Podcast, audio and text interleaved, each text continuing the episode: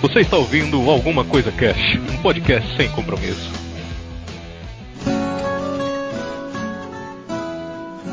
Olá, senhoras e senhores. Aqui é o Gandalf e eu não vou pedir que vocês não chorem, pois nem todas as lágrimas são de todo mal. Acabou de roubar a minha entrada. Não chore, Luanda. Aliás, chore, nem todas as lágrimas são de todo mal. Ai, que mancada. Olá, pessoas. Aqui é a Luanda e eu tenho que confessar uma coisa. Eu choro toda vez que eu leio Silmarillion. é Essa foda. Ah, então você Mexe ler com capa de chuva pra não molhar o livro. É, mexe com o meu, meu íntimo. Que é a Grok em Terra de Tolkien. O Gandalf é o fogueteiro do morro. Aqui é a Kel, e muitos são os estranhos acasos do mundo. E quando os sábios tropeçam, a ajuda costuma vir das mãos dos fracos. Gandalf, o foda. Muito bom. Que é o Raul. Quem é, é o mais enigmático? Gandalf o cinzento ou Yoda o verde? Sabe agora no Globo Repórter. Ai, Raul chegou, chegou. Que saudade de você. Obrigado, eu, eu fiquei muito tempo. É, coração bundinha. Raul sumiu da gente, que isso? Porque eu tava em reabilitação. Pegou. Tava comendo muito Burger. Teve que Tipo, dar uma parada. Eu tomei muito sorvete do McDonald's. Muito cheddar por 6,50 no baratíssimo do meio. Olha, você vê que é Grog manja. Muito bem, galera. Hoje a gente está reunido aqui o time Talking do ACC. Olha aí, completo hoje, com os integrantes aí, direto do, de Valá. Valá, tô, né? Rabo. E hoje a gente vai trocar uma ideia aqui sobre um personagem fantástico, um dos mais queridos. Acho que nem só por quem é fã foda, né, de Tolkien, mas também todas as pessoas que leram os livros ou que viram os filmes, né? Que é o Gandalf, cara. O Gandalf, o foda. Terror das nove. Terror das novinhas. Personagem muito foda, cara, emblemático pra caramba, cheio de frases sensacionais, diálogos incríveis, feitos, né, interessantes. E acho que mais do que tudo isso, o carisma dele, né, cara? Que ele é tão carismático que é impossível você não gostar do cara. Vai trocar essa ideia foda aí só depois dos. Recadinhos da galera do Alguma Coisa Cast. Recadinhos. Ronaldo. Ronaldinho. Aê, galera!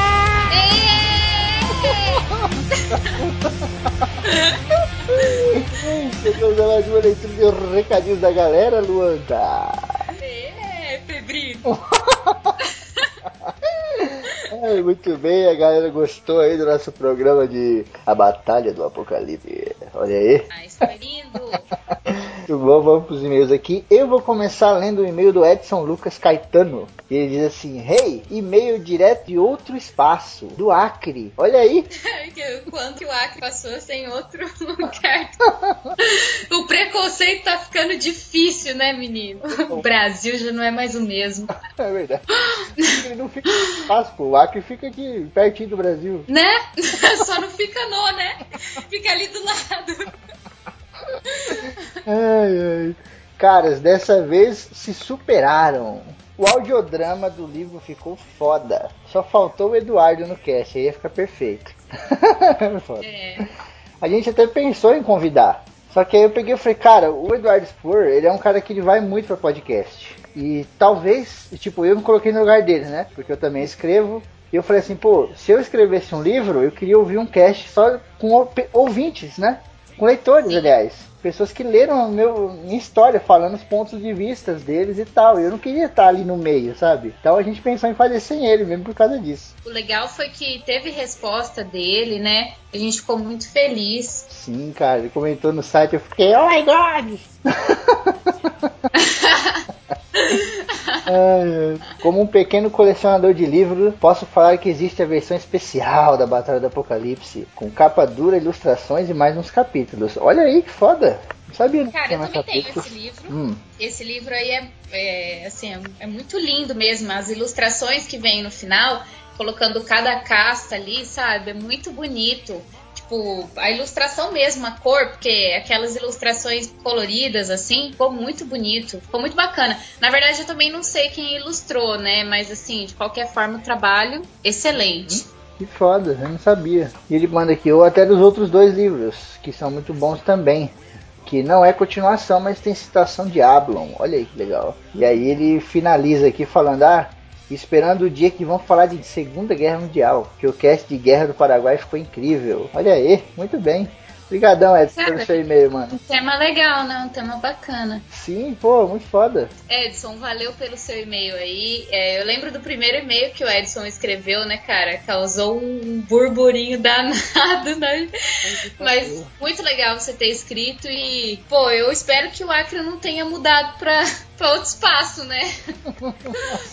Do contrário, isso daí ficaria muito mais esquisito. Da hora que a Luana falou, o Acre não tem mudado pra outro espaço, que é o multiverso, são vários espaços. Já mandei ele lá pra, pra puta que pariu. Outra dimensão. Então eu vou ler aqui agora o e-mail do Murilo Apolônio. E ele começa assim: Oi, eu sou o Murilo Apolônio, tenho 27 anos e formado mais ou menos em administração de empresas. Moro em Salvador, Bahia e tô vivendo tipo subtítulo de filme americano, adaptado para o português. Meu Deus. Vou falar que Eduardo Spor é uma pessoa incrível. Isso é verdade. Sabe daquelas que você nem conhece, mas já considera pra caramba? O que falar dessa pessoa que eu mal conheço e já considero paca? Acho que nunca havia pensado tanto em um autor, tanto quanto penso nisso. Isso ficou muito estranho, Murilo. Talvez deva estar apaixonado por ele, no sentido mais puro da palavra. Ainda bem que ele consertou depois. Cara, eu esperava ler de tudo no e-mail, menos isso, mas tudo bem. Vamos continuar. Talvez de toda a leitura feita e principalmente do próximo livro dele, possa eu vir a mudar de opinião. Mas o livro do Edu hum, virou quase uma bíblia para mim. Não no sentido de seguir, mas sim no sentido de acreditar nele como se ali estivesse sendo escrita a verdade. Cara, eu acho que ele tá apaixonado pelo Eduardo Spor. Você não acha? Ai, eu tô começando a achar. Desilusões amorosas do ano que vem. Espero seu e-mail, Murilo. Ai, aí, Murilão, aí creio que você amou. Algumas situações são tão naturais que duvido até que fossem apenas a imaginação dele. Achei as narrativas incríveis. Ok, ok, Murilo. Então, eu também gostei muito da, da batalha e eu achei o modo que ele escreve. Eu acho que o mais incrível desse livro é que ele consegue atingir, tipo, todo mundo. Você não precisa ser um cara sarcástico, super mega inteligente ou, no, sabe? Você não precisa ter nenhuma característica especial para você entender. Por exemplo, vou dar um exemplo. É a, o Guia do Mochileiro. Quem não tem um pouco de ironia, sarcasmo, não, não entende qual é o intento do, do livro, sabe? Você necessita ter isso para conseguir ler. O livro do Eduardo, eu acho que ele atinge várias idades, vários é, tipos de pessoa, né? Ele, ele escreve de uma forma simples, só que mesmo assim muito uh, dentro da, daquilo que eles propõem, dentro da fantasia, né? Exatamente. É porque ele busca também na memória, né? Quando o escritor busca na memória do leitor, é muito mais interessante. Quando ele tá lá falando sobre anjos e tal, e do nada ele cita a deusa celta. Isso puxa na memória do leitor, pô, celtas e tal, a mitologia, entendeu? Isso, a coisa vai é ficando um- cada vez mais uma mágica, coisa né? comparativa, né? Deixa mais concreto, na verdade. Sim, sim, é muito legal. Porque é algo que mexe totalmente com a sua imaginação. Então, vamos dizer, cada um sente aquilo de um jeito, né? Vê de um jeito, mas tem uma ideia principal a passar.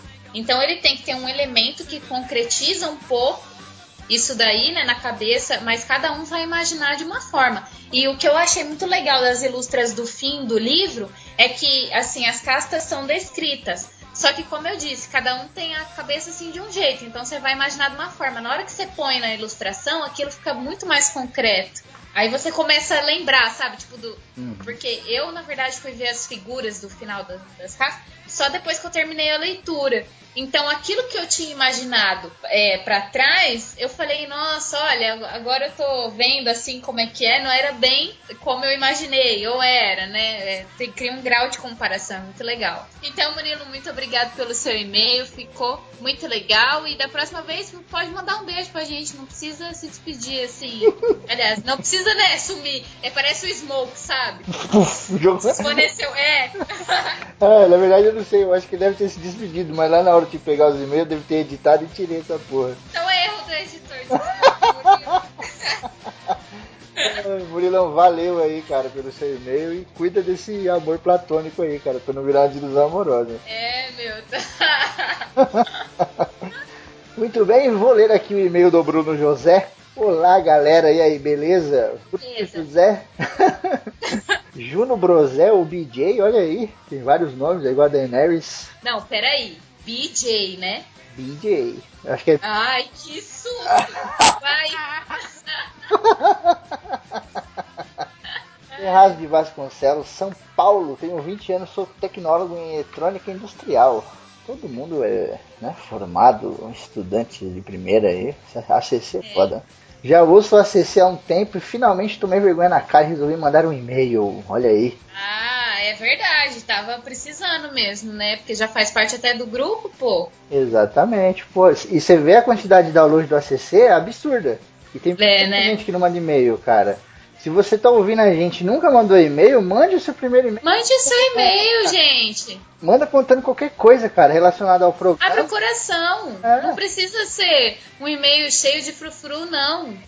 O, o Cero Grok, ele tá mais ameno esse ano. está consertando o erro da galera. Aí ele foi aqui. Inicialmente, parabéns pelo cast. Os audiodramas ficaram muito bons e vocês abordaram os pontos principais, visto que não tem como falar do livro inteiro. Verdade, a gente até falou no começo, porque é muita coisa, né? Imagina, o Dudu demorou não sei quantos anos para escrever. Vocês acham que a gente vai falar isso em uma hora, uma hora e meia? Puta, é verdade. Isso é um. Você sabe que isso é um grande. Não é nem um medo, cara. É uma curiosidade que eu tenho se algum dia, se não, vai, acontecer, eu vou publicar Nove Dragões. Tô deixando aqui agora, hum. olha aí, a, a, caráter público, hein? Lógico que vai. Mas eu fico assim na, na curiosidade. Você demora, sei lá, cinco anos para escrever uma história. Aí vem o cara e lê uma semana. e aí o cara é, outro. É uma coisa meio traumática, não é? Você fala, caralho, já. Porque eu sou dessas, eu sou dessas que se eu viciar no livro, eu leio assim, em dois dias, três dias, é lógico, vai depender aí do tamanho do livro, né? Uhum. Não, pô, você leu metade da Nove Dragões em, sei lá, dois dias. Acho que foi dois dias, você desacreditou. Falei, caraca. Bom, voltando aqui, ele fala: Ler a Batalha do Apocalipse foi surpreendente. Nunca esperei nada tão bom de um livro nacional. Sim, eu tinha esse preconceito. Olha aí, tem muita gente. Cara, então eu vou te dar uma diquinha aí. É, leia o Bento ou qualquer história do André Bianco que você gostar mais e para com esse preconceito besta. É verdade. Não, mas ele deve ter parado já, porque ele, ele, disse que ele tinha e tal. É verdade, né? Uhum. Ler o livro conhecendo a história do Dudu Expor, com certeza melhora a experiência, sabendo que você está lendo, na verdade, a realização de um sonho e o fruto de trabalho duro. É verdade. Isso é verdade, cara. Eu também vim a ler o, o, a Batalha depois de conhecer o Dudu né? E eu, eu, a gente fica com mais vontade, eu acho que, de ler uma história que a gente sabe que a pessoa se dedicou tanto por aquilo, né? Uhum, é verdade, cara. Quando vem muito fácil, não tem graça, né? Isso aí. Porque tudo assim, tem coisas que você faz para realizar, é, para realização sua e ganhar dinheiro, e tem coisas que você faz puramente para ganhar dinheiro. Eu acho que o caso do Dudu tá bem longe disso daí. Tanto é que assim, ele é um cara, como pessoa, assim, sensacional, sabe? Uma pessoa que dá para você chegar até ele, trocar uma ideia, conversar. E, meu, ele é demais, não tem o que falar. Tô apaixonada também, vou entrar pro... Eu e o Murilo vamos fundar o fã-clube do Dudu. Olha aí. É. Mesmo apesar de ser um livro grande, eu não desanimei de ler nem um segundo sequer. A trama é empolgante as batalhas são épicas. O universo e a construção dos personagens são tão boas que fazem até que você esqueça alguns pequenos furos no roteiro. Fiquei curiosa. Que, que tipo Não, eu de- encontrei também, mas eu não, não, não quis apontar, não, porque é foda. Eu me coloco no lugar do, do escritor toda vez, cara. Eu, eu Sério, eu acho que eu sou um pouco distraída pra essa coisa. Assim, se a história me pega, eu não, eu não sou tão detalhista, sabe? Na verdade, eu esqueço muito de. é, eu sou aquele tipo de pessoa que eu guardo o principal. Eu vou guardando o principal, sabe? Sim. É porque hoje em dia a gente vive na era de apontar as coisas erradas. Todo mundo aponta coisas erradas. O cara vai no cinema, ele assiste lá o Vingadores 9, sei lá, e ele fala: caralho, meu Deus, isso é muito louco, não sei o que. Ele vai com os amigos, sabe? E aquele Uhum. dia é perfeito. Ele chega em casa, ele faz um post apontando apenas os erros. As pessoas Ah, é esquecem foda, das coisas é boas, tá ligado? Então. A gente pegou as coisas boas do livro e tal. Coisas bobinhas assim, tem em qualquer livro, isso aí não tem jeito, é de praxe, cara. É. E ele manda aqui, ó. Foi ótimo relembrar a trama desse livro com o bom humor de vocês. Ouvir interpretações diferentes sobre aspectos do livro só engrandece a obra. E Tati, menos ódio no coração, por favor. Nossa, meu Deus. A Tati é a pessoa mais fofa do universo. Ah, mais fofa, no final lá queria matar a humanidade. Isso é porque ela mora em Asgard. É, porque ela é fofa. Se ela fosse Ah, terrível, porque ela é fofa. ia ser o Miguel. Muito obrigado pelas horas de divertimento que vocês me proporcionam. O ACC deixa minha vida muito mais feliz. Olha aí. Ai, que fofinho, coração mudinha. Aguarde ansiosamente o cast de Filhos do Éden. Cordialmente, Bruno J.S. Oliveira. Cordialmente, esse pessoal da CC tá muito monoculudo. Oh. Meu Deus!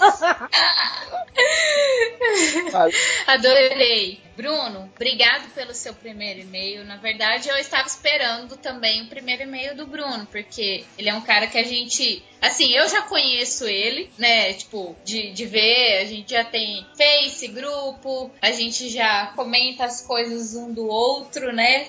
Eu digo em relação ao grupo, todo mundo ali. E ele ainda não tinha escrito e-mail. O que, que é isso? Inaceitável, mas agora eu te perdoo, tá? Um beijo. Valeu, Coração Brunão. bundinha. Valeu, Brunão, pelo seu e-mail, cara. Mande mais aí, continua ouvindo a gente. Espalhe a palavra para os seus amigos. Nossa, e leva a batalha do Apocalipse assim, ó, no, no- debaixo do braço, que daí vai dar certinho, parece a Bíblia. Se for a escapadura. É sério, mas parece mesmo. É verdade. Ela só é azul, né? Em vez de ser meio dourada, assim, ó. E agora vou ler o e-mail de uma pessoa muito fofa, Fernanda Ah, quanto tempo? Não é? Ela tava sumida, mas ela ressurgiu das cinzas como uma fênix. Olá, quem é viva sempre aparece. Pois é, estávamos verando. E alguns mortos também aparecem.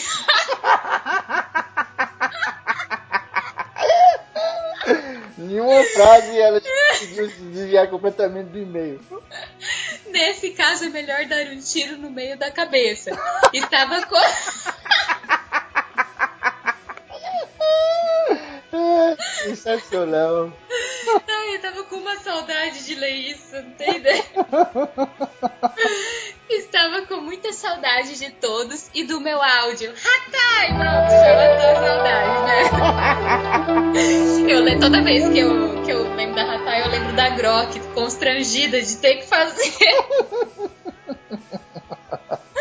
Ai, meu Deus.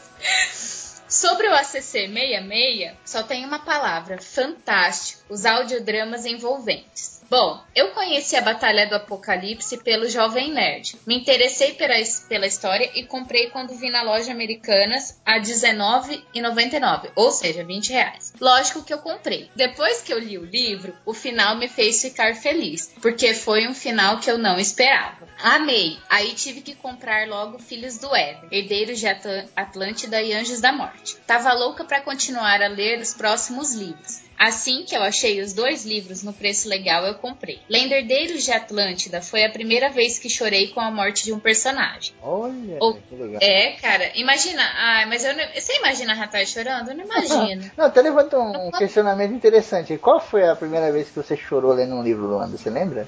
Cara, eu lembro, foi lendo Harry Potter que eu chorei que nem uma condenada. Eu comecei a ler Harry Potter, eu tinha 11 anos. Uhum. E tem uma parte que no primeiro livro que ele encontra um espelho e esse espelho reflete a vontade da pessoa. Então ele aparece com os dois pais, né? O pai e a mãe Uhum. dele. E ele fica um tempão naquele espelho, sabe? Você vê que ele não queria, ele se, ele ficou apegado àquele espelho, porque na verdade ele queria estar com os pais, né? E essa situação assim me, me deixou muito abalada. Eu comecei a raciocinar, tipo, a relação nossa com os nossos pais, sabe? Aí eu fiquei doida e chorei, chorei, que nem uma louca.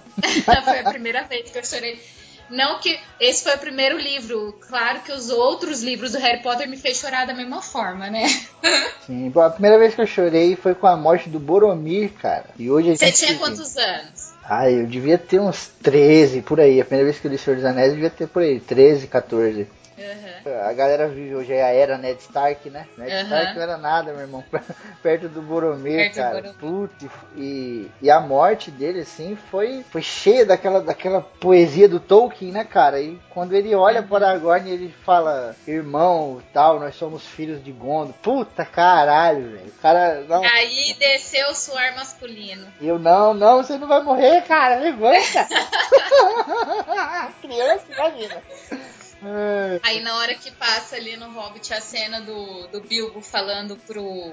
Esqueci o nome. Thorin. É, falando pro Thorin das águias, aí chora que nem uma biba louca no Oh. cinema, né? Foda. Ô, cacete.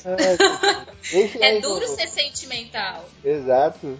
Deixem aí nos comentários aí a primeira vez que vocês choraram com o livro. Verdade, muito legal isso daí, hein? Gostei. Ouvindo o cast, eu fiquei com vontade de pegar um dos meus três livros e reler com o som de vocês. Ai, que bonitinho. Olha aí. Deixo pra vocês uma frase da minha autoria. Meus sentimentos relendo um livro. Meu sentimento relendo um livro é o mesmo sentimento ao lê-lo pela primeira vez. Só que ao reler, já sei o que esperar. Diferente da primeira vez, que é tudo uma surpresa. Olha aí que maneiro. Verdade, hein? É, ela já, já. Eu acho que quando a gente relê alguma coisa, eu acho que ele é.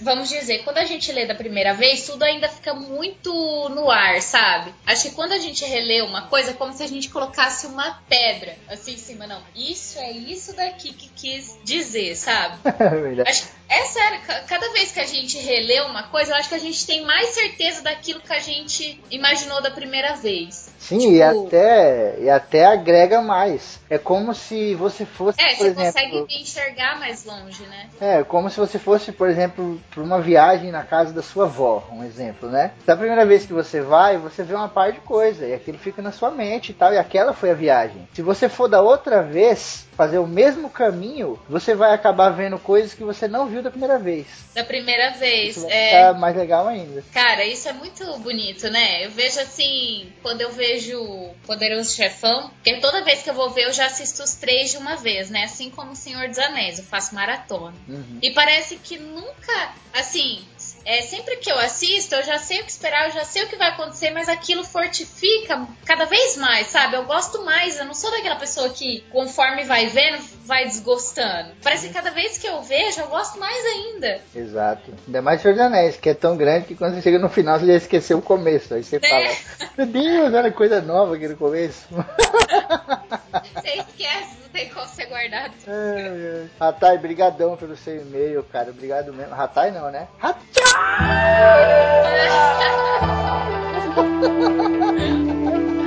Eu tava com saudade da Ratai, cara. Esses dias ela tava meio sumida, mas agora ela tá mais presente no grupo e aqui também no ACC. Obrigada, Ratai, pelo seu e-mail. Beijo. não, Ratai não.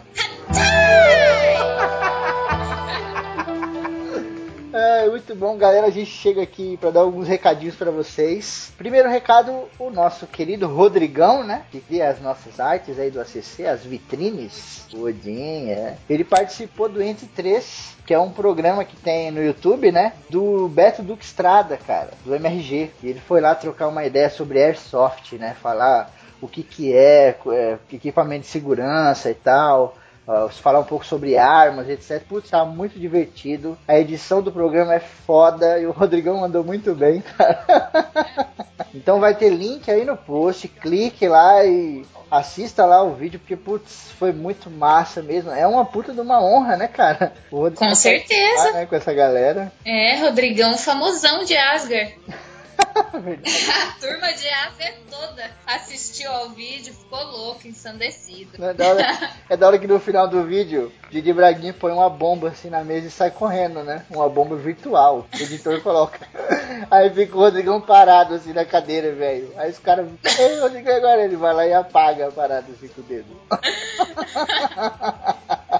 Ai, muito bom, gente. Acessem aí porque tá legal. E o segundo recadinho, então, eu venho especialmente, estou suspeita para falar, mas eu venho anunciar então um novo cast que tá surgindo aí na Podosfera, do qual eu tenho muito orgulho de fazer parte. É o TPM Cast. E a gente está aí com a parceria junto com a CC, junto com os Colados. Nessa nova empreitada aí, é um cast feito por mulheres, mas para qualquer pessoa assim que quiser ouvir, né? Pra mamãe, pro papai, pra titia, pra vovó, pros amigos, para qualquer pessoa que quiser ouvir. É, tá muito legal esse projeto. Na verdade, a gente quis é, mostrar um pouquinho mais sobre o olhar feminino é, diante do mundo, sobre as situações que a gente passa, né? A gente vai discutir temas variados, nada muito feminista, nada. A gente, na verdade, não quer essa ideia. A gente quer uh, só manter a ideia de ser meninas, né, gravando e falando sobre temas variados é a visão das coisas do mundo através da ótica feminina. Então não vai ter, por exemplo, só papo de calcinha, papo de homem gostoso ou coisas do gênero. É a visão do mundo e o mundo não é só isso. O mundo é um apanhado de coisas, mas da ótica feminina. As mulheres, obviamente, vão se identificar pra caramba, mas os homens têm que ouvir também, porque é interessante você conhecer o sexo oposto, conhecer as mulheres e ouvir as mulheres coisa que os homens quase é. fazem, né? É muito importante. a cutucada, a garfada. A caraca, você viu Pegou o espetinho do arieiro agora e deu uma, uma garfadinha. Um monte de gente agora tá falando, vou ouvir essa porra. É. Então, o primeiro, o piloto saiu agora no sábado, né, dia 14, e já tá no site, então, ali no site dos Descolados mesmo, ali onde você tem a abinha do Alguma Coisa Cash, também tem uma abinha ali do TPM Cash. E é isso, o TPM Cash vai sair de mês em mês. É isso aí, o TPM sai uma vez por mês, né? Igual a TPM. e aí é. tem Luanda, Kelly, Sally e convidadas lá. A Tati também tá, a Grok. Tem várias convidadas de fora. Tá lindo, tá lindo. Sim, tá muito foda. O Olivier, parabéns ao site, ficou fantástico. E as meninas, parabéns pela iniciativa, né, cara? Ficou muito foda. Música épica, por favor, porque agora vamos falar de Os Verdadeiros Gigantes. Olha aí. Já levei spoiler de tudo quanto é jeito desse livro, hein? que beleza! Parabéns, Febrini!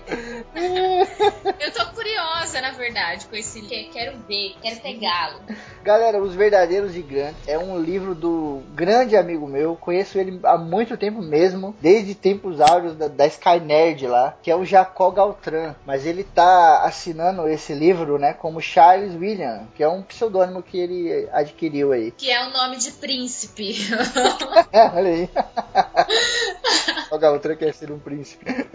Cara, o livro é muito legal, livro lindo. Ele tá saindo pela editora Catavento. Vai ter o link aí no, no, post para vocês comprarem o livro. Isso que eu tô falando aqui, não tô falando da boca para fora, tô falando para vocês comprarem. Entrem lá, comprem, prestigiem o cara. Sabe por quê? Porque o Jacó, ele é um cara que ele se dedica a isso. Tipo, o cara, ele faz isso, ele escreve. É isso que ele faz, tá ligado? Ele é um escritor. Ele é um escritor na acepção da palavra. Ele não é tipo Sim. eu, que é um escritor, mas ao mesmo tempo podcaster, bagunça. Nas horas, nas horas assim que não tá fazendo as outras coisas, né? Exatamente. Quando o Jacó não tá escrevendo, ele tá pensando no que escrever. E isso pra mim é foda, cara. É, a gente tem que prestigiar, né, cara? A Exatamente. gente tem que dar um incentivo pra essas pessoas continuarem. Sim, mano. E putz, o nome do livro, quando você começa a ler, ele tem tantas camadas. Se você der spoiler pros ouvintes, eu vou dar no meio da sua cara.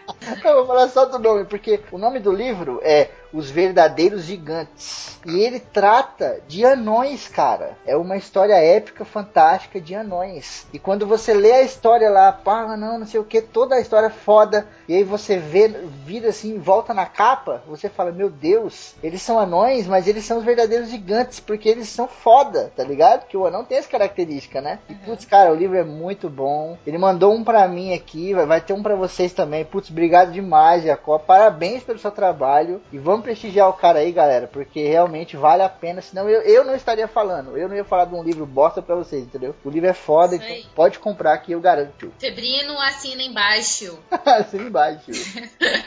Luanda! Oi, hello. Livros, livros, livros, Livros, livros. Somos fanáticos por livros. Uh, olha aí, muito bem, galera. Quem, quem, quem não é, né? Quem não é? Chegamos aqui então ao a nossa sessão aqui para falar como que vocês vão ganhar os livros do mês do livro do ACC. Olha aí!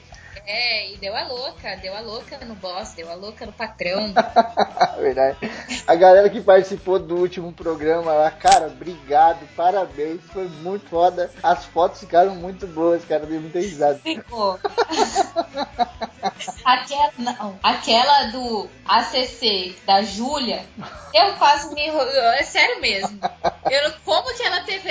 Eu tô me perguntando. Júlia, escreva e nos conte como é que você teve essa ideia genial. É Foi verdade. genial a ideia Ela foi dela. iluminada, né, cara? Que pariu. Ai, ai. Pra quem não tá no grupo, vai lá no Facebook do Alguma Coisa Cast que tem o- as fotos da galera que levaram os livros. E se você não ganhou o livro no programa passado, você pode ganhar neste, olha aí, é muito fácil. Aqui no post do ACC vai ter os livros listados de 1 a 5. Então, as cinco primeiras pessoas que comentarem esse programa, tem um monte de gente comentando agora, loucamente. vai ganhar o livro, cara, de acordo com o, o né? Com a ordem. aí, é. Exatamente, cara. Então vão lá, comentem o que vocês quiserem. Se quiser botar qualquer merda lá, coloca. Tamo aí. Os cinco primeiros comentários levam os Você livros. quer apostar quanto vai ter algum iluminado que vai escrever qualquer merda? ah, eu tenho certeza. É, mas, Já deve ter aparecido. mas é provável que agora os cinco já tenham comentado. É muito provável. qualquer merda. Bem, galera, e vocês podem também resgatar os seus códigos promocionais do Cobaias de Lázaro. Nossa, que já tá arrasando. Puta, tem muita gente lendo, a galera tá curtindo Gente, eu quero esse livro publicado, eu queria ele físico. Então, vamos lá, a gente tem que dar um up nele aí primeiro no digital, né? Pessoas, por favor,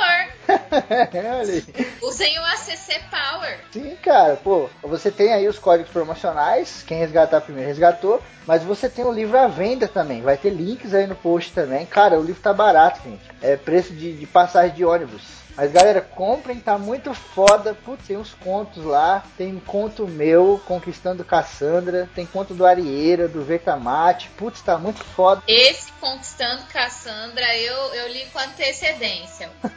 o negócio explodiu a minha cabeça. Olha aí, olha aí. E eu lembro desse. Esse é um dos contos assim, mais mexeu comigo, porque eu achei muito ousado, cara. É muito ousado esse. Então eu não vou dar spoiler, mas fica aí a dica. Vão, baixou Cobaias de Lázaro? Vai, vai reto. Lê esse daí primeiro e me conta o que vocês acharam. Eu quero compartilhar. É verdade. Muito bem, galera. Vamos agora então para o programa de Gandalf, Luanda. O iluminado! Esse mago cinza, platinado, lindo! Ui! Digo do caralho. Gandalf, se eu vivesse na Terra-média, a gente ia se casar e ser felizes pra sempre. Esquece esse anel. Se eu falar assim, se eu tivesse até a média ia dar pra você. Nossa, and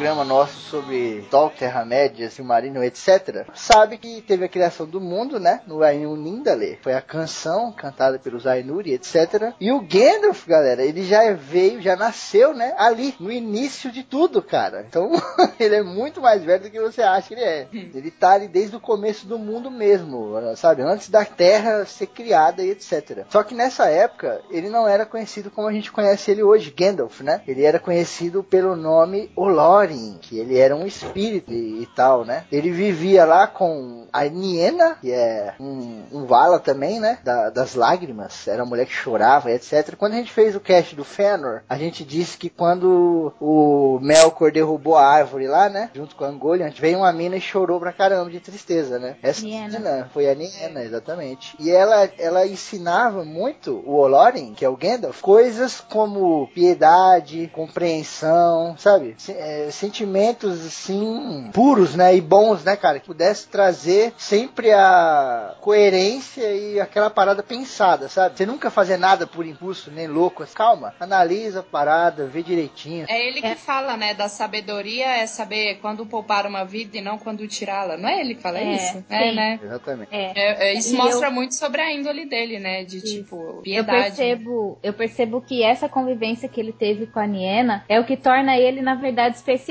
Porque se você for ver a figura do Gandalf em toda a história, desde seu Marillion até Hobbit, Senhor dos Anéis, você vê que ele é um cara querido por povos diferentes. O que Sim. possibilita isso daí? Ele tem a compreensão e ele se adapta a, a cada ambiente muito fácil. Ele é um viajante, né? Ele não Isso, se ele é um apega a lugar nenhum. Além disso, ele consegue exercer a compaixão, a solidariedade dele com os sentimentos daqueles povos. Tanto é que quando ele vai pra Erebor com os anões, você vê que ele luta por aquela causa também, como se ele fosse ele mesmo daquele, ah, vamos dizer, da, da anão, entendeu? Ele consegue ver as partes, assim como quando Thorin fica muito bravo com o Bilbo e tudo mais, ele, ele fala assim, não, peraí, cara, você tá, sabe, julgando o cara, você nem conhece o condado, você nem conhece os costumes dele, sabe? Então eu percebo que essa compaixão dele, essa solidariedade, esse, essa compreensão dos povos e, e da história de cada povo, possibilita isso dele, né? Possibilita ele ter amizade e tanta influência em meios diferentes, porque são povos totalmente hostis uns aos outros, mas ele consegue ser o elo, né, cara? Sim. Exato, porque a Niena, ela seria ali, a grosso modo, né, patrono da misericórdia, cara. Então ela ensinou muito essa parada da misericórdia. E a misericórdia, ela é composta por alguns sentimentos e algumas características, né? E entre essas tá benevolência e perdão. A gente vê muito isso em livro religioso, né? É o Deus misericordioso e tal. A misericórdia tá muito relacionada com a coisa boa e com o perdão. O perdão máximo, assim, sabe? No- tipo, você fez merda a vida inteira, aí lá no final você faz uma parada boa, se arrepende a pessoa perdoa, sabe? Então essa característica é muito foda, assim, no Gandalf, sabe? Porque É. ele realmente perdoa mesmo. Até que no, no relato dele, né, no capítulo do Ereborn, lá no Contos Inacabados, até que ele fala assim, que eles estão conversando sobre o Thorin, tudo que aconteceu na, na viagem até a montanha tal. E aí tem até uma parte que o Gandalf fala assim, não, mas os- é, tu- é, ele tinha muitos defeitos e tal, sabe? Ele caiu pela ganância dele. Mas aí tem até uma frase que ele fala assim, é, mas no fim, não tem problema, todos os defeitos. É, até que ele fala assim, ó, pobre, pobre Thorin, foi um grande anão de, de uma grande casa, não importa seus defeitos. E apesar dele ter caído ao fim da viagem, foi principalmente graças a ele que o reino sobre a montanha foi restaurado. Ou seja, tipo, o cara fez um monte de cagada piada, mas aí no fim o Gandalf, não, gente, o cara morreu, sabe? Tipo, não tem problema os defeitos dele, tá tudo bem, sabe? Ele foi perdoado, ele ajudou, ele fez pode. É muito bonito isso, meu. Sim, sim, é muito Você foda. vê que ele tem esse tipo de sentimento até com o próprio Sauron. Se você for ver assim, ele, lógico, ele quer é, acabar com as forças do mal e tudo mais, mas ele consegue ter a compreensão é, de que ele foi corrompido, né? Ele É. consegue ter é, essa compreensão maior de enxergar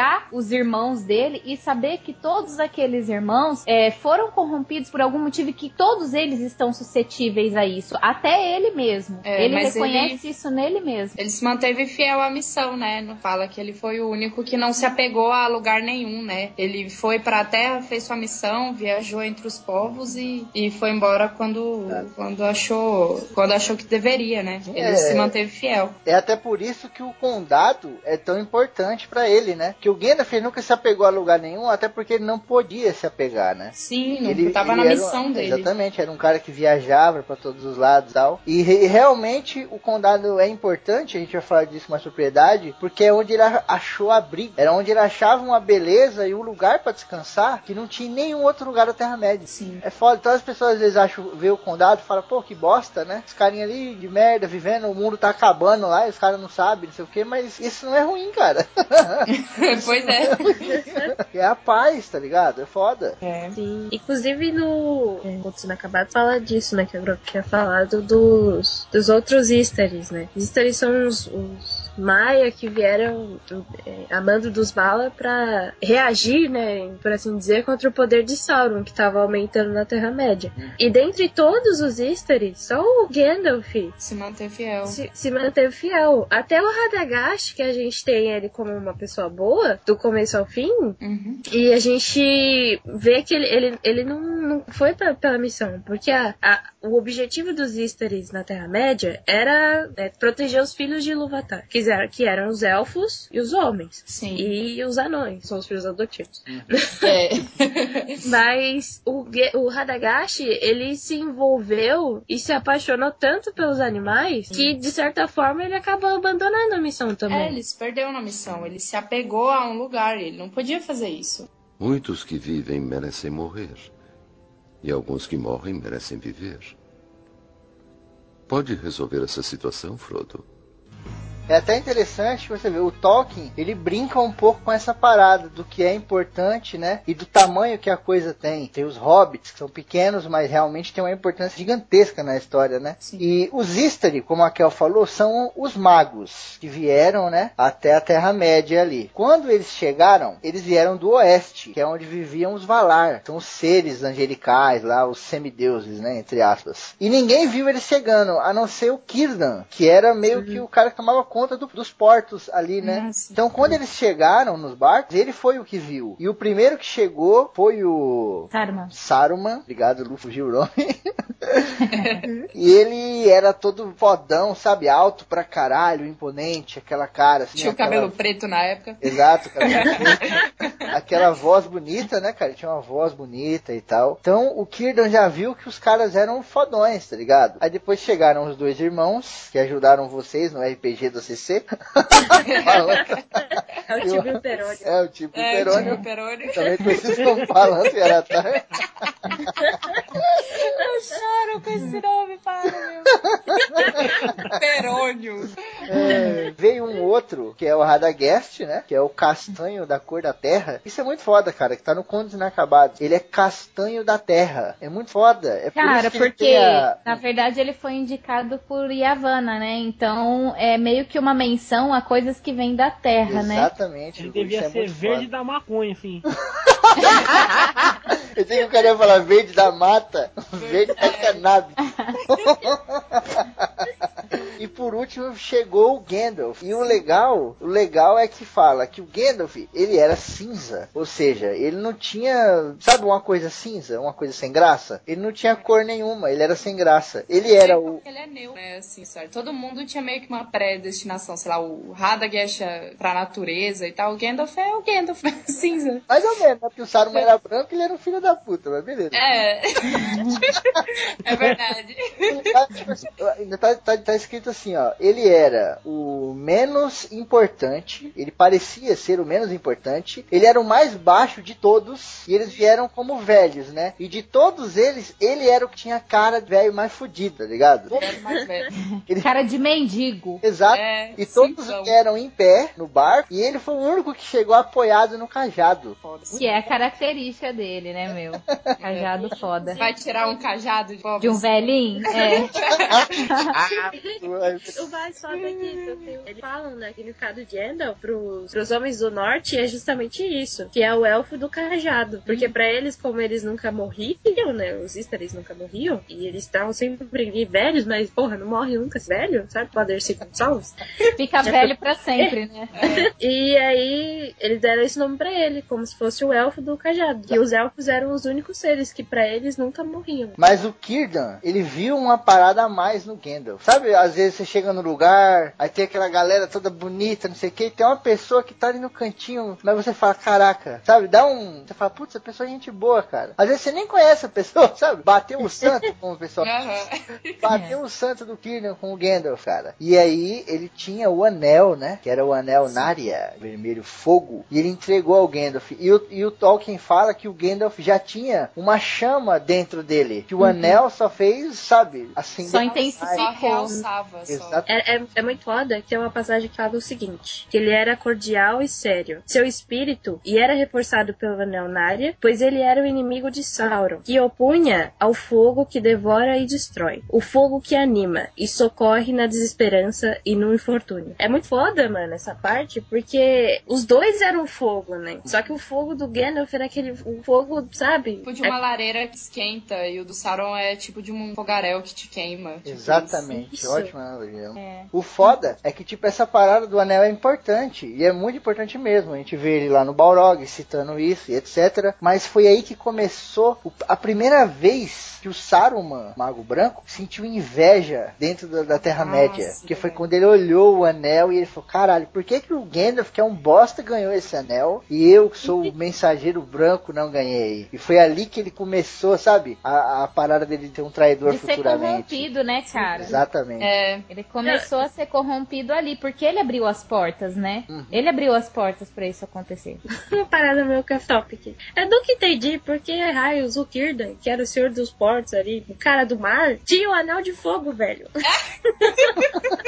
Por isso que ele se livrou dessa bosta. Falou, toma, pode levar. Coitado, tá aí velho acabado. Dá uma vai força nem sabia, tá ligado? Porra, mas o Kirdan, ele, ele não era filho do cara lá que fez os anéis? Ele era, mas mesmo Então assim. o pai dele fez os anéis, porra. Não, mas ó, tinha o Narya, que era o do fogo, o Nenya, que era o da água, e o Vilha, que era do ar. Os três anéis. E ele ficou justo com o do fogo, e o cara era do ar, tá ligado? Não faz sentido pra mim. tem uma tocha mágica. Mas se você, ó, se você tá no mar, você precisa de água. Já tem água demais, o que você precisa é de fogo, olha aí. Ah, É, mas sei lá. Mas aí cai na água e paga. Que sabedoria de rua, né? Que filosofia de boteca. E todo mundo Ai, sabe cara. que o Gandalf só usava o anel pra acender os cachinhos dele. Mas olha só. Muitos que vivem merecem morrer. E alguns que morrem merecem viver. Pode resolver essa situação, Frodo? Deixa muito claro aí em todas, é, não, em não no Senhor dos Anéis, livro Senhor dos Anéis em si, mas no Contos Inacabados e no, no Silmarillion, eu acho que fica muito clara essa ideia de que tem a parte que ele fez uma estratégia e tem a parte que todas as histórias pareceram se casar para um único objetivo. Tanto é que na- ali no Contos Inacabados, né, como a gente vê, você vê uma reflexão própria do Gandalf falando, tudo bem, teve várias coisas que eu enxerguei que iria acontecer e fui tentando amenizar, mas no meio do caminho tiveram algumas coincidências, entendeu? Que levou pro mesmo caminho. Eu acho que isso é uma parte do Anel de Fogo, por exemplo. Por quê? Porque o cara enxergou no Gandalf, tipo, uma coisa muito boa que era diferente do que os outros tinham, né? Que eu acho que era essa amizade que ele tem, essa, essa facilidade de conseguir chegar até as pessoas, né? Entrar na vida delas. E ele, é, é, o Anel de Fogo só vem intensificar isso, porque se você for ver, o Gandalf, é, do jeito que ele fala, ele é aquele cara amigo, mas que sabe te dar uma reprimenda também. Ele sabe influenciar você pra, pra, pra uma coisa boa. Ele tem uma vontade boa dentro do coração. Porque ele é um cara que influencia foda. Se a intenção dele fosse ruim, seria, assim, um estrago, sabe? Então eu acho que o Anel de Fogo ele vem intensificar essa característica que ele já tem de chegar e conversar e, uh, de certa forma, influenciar as pessoas, né? De passar pra frente, só uma curiosidade pra quem não sabe: o Círdan, que é esse elfo que tomava conta do porto, ele é o único elfo velho, cara, e com barba. Então você imagina um, um elfo barbudo e velho. Ele é o único, cara, toda a história. Muito Ele é o único macho naquele Único grupo. macho. É, é marinheiro, cara. É, olha aí. Mas como que pode, cara? Porque tem umas coisas assim que é, na, na história que às vezes eu não entendo. Tem algumas exceções, sabe? Porque a gente tá educada a pensar que elfo, não, cara, um elfo velho, não tem, sabe? Mas Aí é que entra a poesia, né, cara? Que eu sempre repito, que eu uso muito nas minhas histórias, né? A poesia que traz a velhice em cima do Círdan é mais a preocupação, sabe? É o cara É, preocupado, sabe? Aham, exatamente. O- os Istari, né, os magos, eles vieram com a aparência velha, porque inicialmente seria mais interessante para eles lidarem com os reis. A gente conhece rei e sabe que eles têm a história negra, né, de serem os filhos da puta, achar os bonzão e tal. Se eles viessem como os caras fodões, de armadura ou, sabe, belos e tal, eles iam o quê? Intimidar os reis. Os reis iam falar, pô, esse cara quer tomar meu lugar, então eu não vou ouvir esse cara, tá ligado? Eles iam chegar dando ordem, mas não, eles vêm como velhos, como pessoas, sabe, eh, de experiência e com aparência inferior, justamente pra isso. Pra quando ele dá um conselho, exatamente, dá um conselho pro rei, o rei comprar, porque vê que o cara não quer tomar o lugar dele, o cara é simplesmente um conselheiro, tá ligado? Isso é muito foda, mano. Também tem a parada da experiência, né? Você chega lá, um cara novinho, sei lá o que. Pra que, que eu vou ver esse cara? Eu sou mais velho que ele? Exatamente. Tem- tem- é, tem muito disso. Você tem aquela, toda aquela parada que tá muito na nossa cultura, que é respeite os mais velhos. Eles viveram mais do que você, eles sabem mais do que você. Exato. É verdade. tipo isso. Aqui no Brasil não sei não, cara. É, aqui no Brasil, ah, ninguém respeita ninguém, é terra de selvagem, mas. Muitos que vivem merecem morrer. E alguns que morrem merecem viver. Pode resolver essa situação, Frodo? Quando os Easter chegaram, galera, eles vieram já no meio, né, da terceira era. Foi ali por volta do ano 1000, é isso? Sim. É, por aí. Que a galera às vezes vê eles, pensa que eles estavam ali e tal, presenciaram Númenor, não sei o que. Não, não foi isso. Eles vieram depois dessa parada, entendeu? E quando eles chegaram, apesar do- de tudo isso que a gente falou, né, do Círdan, tinha essa parada e tal, etc. Eles eram simples velhos que andavam pra cima e pra baixo. Então a galera que conhecia eles ali há pouco tempo, por exemplo, você conhece o cara há um mês, whatever, se o cara é velho, né, meu? É, Agora, é, depois de 100 anos e o cara continua velho, a galera começou a falar, opa, peraí, né? Que porra é essa? Que cicatriz é esse que esse cara tá vai usando, morrendo. né? vai morrendo os pais, vindo os filhos, né, cara? E o cara vai passando É. de geração pra geração. É cogumelo do sol, cara.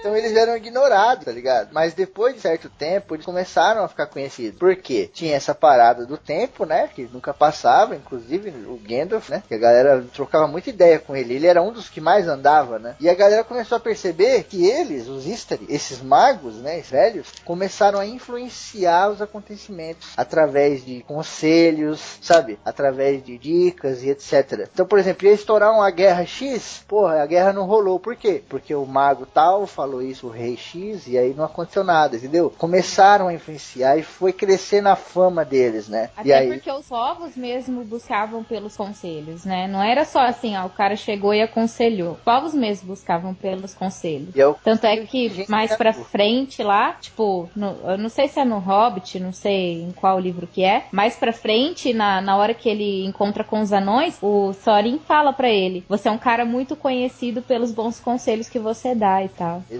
que é a Ah, coisa é da verdade. inteligência, né? Quem você, apesar de serem, vamos pôr, duas pessoas velhas, um mendigo e o seu professor. O mendigo só fala bosta e o seu professor só fala coisa interessante. Você automaticamente começa a dar ouvido mais pro professor, entendeu? É o caso deles. Os conselhos deles eram inteligentes pra caramba. Não é só porque eles eram velhos e davam conselho. Tinha um monte de outras pessoas que davam conselho também, né? que os caras tinham um quê ali diferente. Tem fama, né, cara? Vai pegando fama. Só que o foda também é que ele fala que alguns é, começaram a temer também. É, porque, é, em alguns, alguns momentos, porque eles viam lá o cara que era velho e não morria nunca, e ficava com medo também. Não sabia exatamente o que era. Tinha a questão do conhecia, respeito. Né? Saber as É. intenções exatas. Tipo, pô, esse cara tá sempre aqui, tá sempre dando palpite nas paradas, mas qual é a dele, sabe? O que, que ele quer mesmo? Sei. Tinha mais ou menos isso, né? Tanto que a gente vê até no, no Senhor dos Anéis lá, o Senhor de Rohan tem um, um certo receio de, de Sim. receber. É verdade. E, e o motivo, o, o- objetivo deles na Terra-média era privar a galera, né, de um acontecimento desastroso que viria aí do Sauron, né? Então eles tinham que dar conselhos, principalmente em relação ao Sauron. Então não pense que eles chegavam falando, ó, a colheita lá, hum, vai dar ruim, hein? Melhor colher lá. eles chegavam falando das paradas bizarras, mano, que era coisa importante, tá ligado? Era Porra. foco na missão, É, né? foco não ia lá pra ficar. Ai, ó, corta seu cabelo na terceira lua que vai ficar lindo. E aí- era isso, né?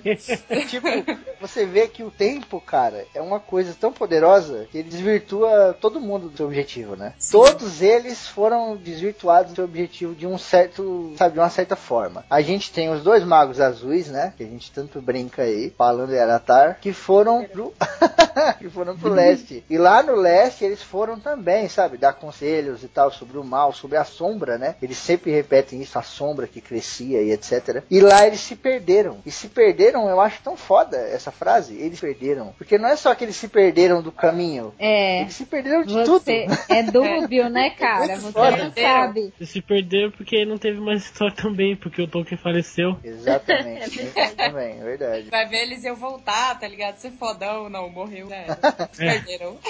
Que é uma pena, né? Porque são dois magos que seria muito interessante saber co- como que era o jeito deles, as características próprias, né? Sim, com E, certeza. E eu, eu creio, assim, quase que 100% que se o Tolkien tivesse vivo, ele ia resgatar esses caras. Eu tenho e- certeza também. É até É, porque cara, porque não faz sentido ele criar um personagem que na verdade ele não usou, né? É, ele usou todos os três, não ia usar os dois por quê? Ia usar, com certeza, só que infelizmente, né? Ou- só se o objetivo dele era, tipo, dar uma ideia assim, desses se perderam, você não sabe se eles se corromperam, ou se eles perderam no meio do caminho, ou se eles morreram, se, né? Fica bem dúbio aí. Mas eu vou até usar uma frase do Gandalf agora. Eles poderiam voltar porque você pode encontrar as coisas que perdeu e nunca as que abandonou. Olha aí. Ó, É.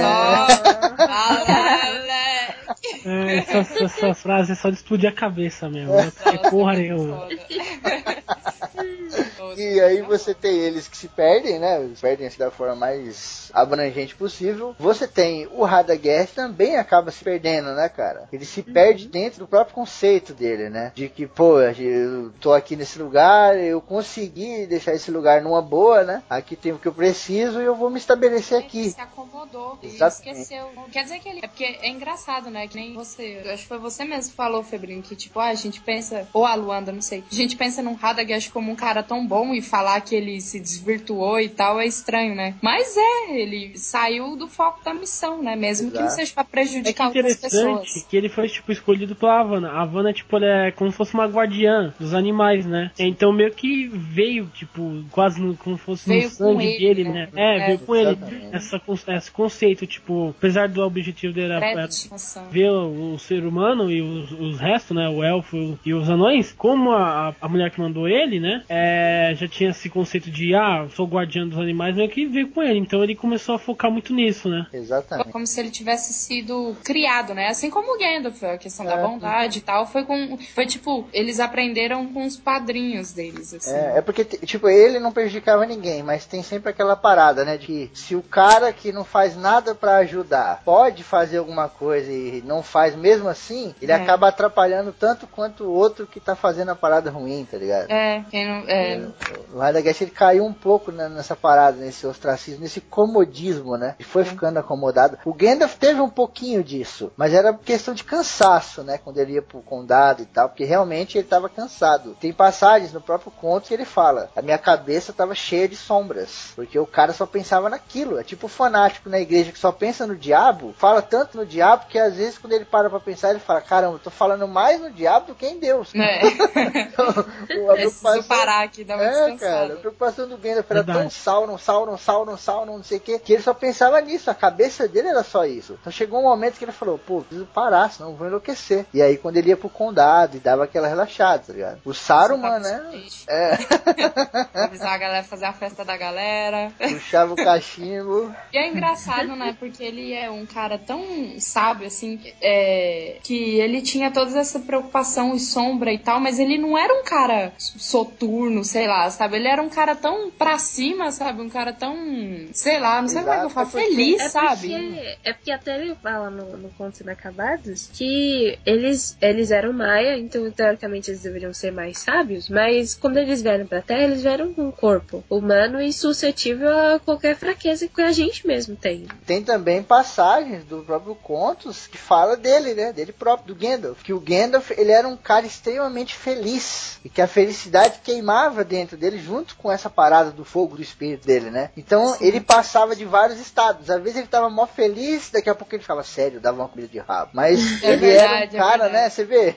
Você vê muito Mas isso, ele né? era é, mais, assim, ele puxava mais pro lado de ser alegre mesmo. É, é, é, até engraçado quando você fala assim, a cabeça dele era só sombras, ele só pensava naquilo, mas ele não mostrava. Porque às vezes ele é tão sábio que ele pensava, pra que, que a pessoa precisa saber que eu tô preocupado? Eu preciso passar segurança e não medo. Se eu ficar toda hora falando, mostrando que eu tô preocupado, que eu tô pensando no, no Sauron, que eu só tô pensando em coisa ruim, meu, quem vai dar ouvido, sabe? Exatamente. Tipo, vai todo mundo ficar preocupado. Eu não vou passar segurança. Vou passar medo, temor. E é mais um exemplo foda, né, o Grok, que o Tolkien usa. Porque você tem um cara que não tem nada, que anda todo fudido com a roupa rasgada, cheio de problemas, muitas vezes problemas que nem são dele, e mesmo assim tá dando risada, tá feliz, cara. Sim. Tipo, sim, a vida, sabe, a vida ela não é tão ruim assim pra você abandonar tudo por causa de alguns problemas, algumas coisas. É, e também tá se dispõe a ajudar os amigos também, né? Exatamente, Raul, exatamente. É. Ele, é um, é um, é um, ele é um porto seguro, né? Ele é meio que, que junta tudo que você precisa, sabe? Ele é até uma imagem muito paterna, assim, é. O, pessoal busca conselhos dele e respeita. Às vezes até não concorda. Isso o Thorin mostra muito aqui no Contos Inacabados com alguns diálogos. Até que o Gandalf fala: ah, você vem pedir os meus conselhos, você quer que eu te dê conselhos, e aí agora você. É, eu te dou os conselhos e você não quer seguir, você fica me questionando toda hora, você fica. Você acha que eu não sei do que, que eu tô falando, sabe? Tipo, hum. o, o Thorin questiona ele e tal, mas na última palavra, ele, ele aceita, sabe? Ele fala: não, Gandalf, ele, ele sabe, eu vou. Exato. Ele pode questionar, questionar, questionar, mas no final ele segue o que o, Gandalf falou. Isso é, isso é muito, para mim, é uma imagem muito de, é de muito pai, foda, assim. Né? E, tipo, eu, eu imagino o Eru, cara, sentado lá no seu trono no infinito, olhando pra terra e ele vê, cara, eu dei o poder do fogo pro Gandalf. E eu fiz o Círdan dar um anel do fogo pra ele, tá ligado? E o que, que ele tá fazendo com esse poder? Ele tá fazendo a galera dar risada, cara. Ele tá fazendo fogos, brincando com as crianças, tá ligado? Molecada rindo e tal. Sabe, o cara tinha um poder foda, destrutivo, que até então ele não usou, né? Não usado pra nada, pra macular alguma coisa e tal. E ele usava isso em prol da galera, tá ligado? Pra fazer as pessoas felizes. Puto, o Gandalf é muito foda, cara. Tá só, a gente tá só começando a elogiar ele aqui. Não, não não. Eu quero ser pelo Muitos que vivem merecem morrer. E alguns que morrem merecem viver. Pode resolver essa situação, Frodo? Aí o que aconteceu? No ano do Condado em 2941, né? Thorin Escuro de Carvalho, ele foi tipo procurar o Gandalf, né? Pra que ele tinha o, a intenção de fazer um grupo, né? Para conseguir resgatar o, o, tesouro dos anões, né? Que foi infelizmente pego pelo Smaug, né? Na, lá na Montanha Solitária. E aí foi que ele reuniu os dois anões e, e tipo ele meio que pediu para arranjar um ladrão, né? Aí ele, ele, aí ele foi lá, foi que a gente conhece agora, que foi na foi bater na porta do, do Bilbo Bolseiro. Só que é interessante que o Bilbo não é um anão, né? tipo, não, não, não, é, não é um ladrão, né? Tipo, o cara foi procurar logo num lugar mais, tipo, nada a ver, tá ligado? O cara podia ter procurado em qualquer lugar. No Pônei Saltitante. É, é, é no... Verdade, mas, mas é interessante você ver, porque no Contos Inacabados a gente tem a parte do relato, né? Do Gandalf. É muito foda, gente. Se você não tem o livro, procura ter, sabe? Lê ali pedacinhos que é muito legal, cara Você viu o próprio Gandalf falando na primeira pessoa e tal, sabe? É como se ele estivesse escrevendo o livro, é muito bom. E ele fala que ele tava com essa parada que a gente falou, sabe? A cabeça cheia de problema, tava ficando loucaço. E aí Thorin veio com essa coisa do dragão e tal, né? Do tesouro. E ele tava loucaço já. E ele falou: Meu, tá, tá bom, tá bom, boa sorte. Porque inicialmente o Thorin ia juntar um exército e invadir a montanha. Eles iam pro regaço, tá ligado? Isso tá no conto inacabado. Só que aí o, o, o Gandalf, sabe, ele tava tão estressado, ele queria descansar. E aí ele foi pro condado. E é legal que quando ele chega no condado, ele vai atrás do Bilbo, né? Porque ele já conheceu o Bilbo desde pequeno, porque ele já ia pro condado várias vezes descansar. Então ele chega lá e a galera começa a falar: Ó, oh, o Bilbo, ele sai direto pra aventuras e volta, sei lá quanto dia depois. É interessante que também tinha isso, que a, a família, acho que o parte mãe, né, do Bilbo já tinha aquela coisa que falava que eles eram mais aventureiros, né? Sim, Ele conseguia até montar num cavalo de verdade, o avô dele. de tão alto que ele era. É verdade. E é muito foda você ver o, o Gandalf falando, que a galera ia falando isso e tal. E a galera falava essa parada que o Bilbo saía pra aventura e falava que. Ele tava solteirão. Que ele tava solteiro é. e falava assim, pô, às vezes o Bilbo sai e fica falando com anões trocando ideias, sabe? Esse bagulho na cabeça do Gandalf, que o Gandalf é foda, né, mano? Ele pensa rápido, né? Foi juntando uma coisa com a outra. E ele pegou e falou: Putz, vou pegar o Bilbo, vou falar que ele é um ladrão e vou tirar o Thorin daquela loucura de invadir a montanha com o exército. Porque o Smaug vai foder todo mundo, né? E, dentro... e essa é uma parte que se encaixa perfeitamente uma coincidência, né? Não era a ideia inicial, assim. Exatamente. Ele nunca ficou lá planejando e fazendo essa estratégia, mas é, aconteceu no meio do caminho ele reuniu o útil ao agradável, entendeu? É verdade. Algumas pessoas até falam, né, no Contos Inacabados, que achava que ele previa tudo, né? Porque da forma quando, como ia acontecendo, né, ele não previa tudo. Algumas coisas ele até sabia e ajeitava para acontecer na hora certa, né? Mas é, quem vê pensa que ele já tinha toda a história na cabeça, era tudo de caso pensado, mas não. não. Na verdade, ele tava, né? tipo, exausto, né, cara, de pensar nos problemas, de quando o mal é. dominasse, o que, que ia fazer. Ele tava, assim, de saco cheio, ele precisava esfriar a cabeça cabeça. No meio do caminho aconteceu isso. Ele já tava indo pro condado mesmo. Quer dizer, já que tô aqui, né? Não tô fazendo Bora nada. lá. Verdade. E, e, o, o Gandalf, ele tinha já um medo, né? Um grande medo do Smaug, né, cara? Porque ele sempre falava, se o Smaug passar pro lado do Sauron, o bagulho vai ficar é, louco. É verdade, né? Ele fala Exatamente. das estratégias, né? Que ele fala, ah, é. ah, vocês acham que Valfenda tá salvo Sim. e que tava tudo protegido? Eu não, eu não vejo por esse lado. Exato. E digo mais, se o, se o Sauron pegasse o Smaug, vocês iam ver o estrago da parada. É, por exemplo, uh, gente, vocês lembram do Senhor dos Anéis 2?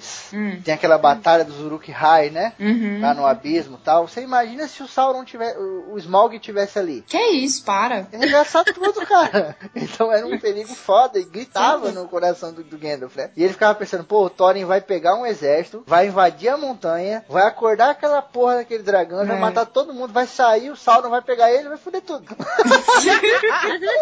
e ele falava, não, mano, isso não pode acontecer. E aí veio toda essa parada do Bilbo. Uma outra parada é que a, ali, aquele ponto da montanha e da cidade, né, era o ponto estratégico foda. Que se os orcs é, tomassem aquele lugar, se, ele, se o Sauron tivesse poder sobre aquele lugar da montanha e daquele entorno, ele teria acesso ao restante da Terra-média. Né? É, isso mostra até no, no, no, filme que do Hobbit, né, que saiu agora. Que no filme do Hobbit pega muito do Contos Inacabados, né, pega, pega muita coisa, muitos extras, né? Do Sim. Conselho Branco e tal. E até eles falam, é, a montanha não é só a questão do dragão. Você acha que eu tô. Que, é, que eu tô preocupado com. Quer dizer, não é só a questão do tesouro. Você acha que eu tô preocupado com o tesouro? E se outra pessoa, e se essa montanha cai, na, cai nas mãos erradas? Vocês estão loucos? Precisa ser. É, a gente precisa impedir que a montanha caia nas mãos erradas, né? Que questionaram ele, ah, você vai lutar por, por tesouro? Você vai lutar por essa montanha? Você tá do lado deles? Ele falou, não, não é o tesouro. Eu não tô preocupado com isso. A localização da montanha é muito mais importante que qualquer tesouro do mundo, né? Ele até fala no Contos Inacabados também. Sim. É quase um farol, né? Que vê quase tudo, né? Sim, que você tem acesso ali para quase todos os, os, lados da Terra mesmo. E é quase inexpugnável também, né? Pra você invadir aquela porra daquela montanha, você vê o trabalho que deu. É. É legal que quando o Gandalf é legal e mostra um pouco da malandragem dele também, né? Porque o Gandalf era, porra, ele era malandrão, né? Malandril. ele foi ele lá. pensava rápido, pô, né, malandragem. Não, ele era malandragem sim. Porque Ah, quando ele tinha chegou no condado, é, quando ele chegou no condado, que ele viu toda essa coisa do Bilbo, e aí ele falou, putz, vou lá falar com o Bilbo Boceiro. Ele foi lá e ó, bateu na porta do Bilbo e não tinha ninguém em casa. Então o que ele fez? Ah, fazer o que, né? Problema do Bilbo. Foi lá e falou, Thorin, já falei com o Bilbo, arrumei um ladrão foda pra você. Se isso não for malandragem, Porra. eu não sei o que é. Eu não sei o que que é. Lá tem comida pra caramba, É. pode dormir à vontade, comer à Só toca vontade. lá, já tá ele chegou tranquilo. sem chapéu, ele foi com a boina do bezerro da Silva, mano. Tão malandro que ele foi. E aí o Thorin falou, pô, que história é essa? E aí ele explicou, né? Pô, a gente tem lá um ladrão, você não precisa ir com um exército, calma. E o Gandalf já tava sentindo, né, aquele desejo de vingança do Thorin e tal. Vocês vão na mãe, ele vai roubar o tesouro, não sei o quê. Uma balela, né, cara? Porque é impossível. Como que o cara ia roubar um tesouro daquele tamanho?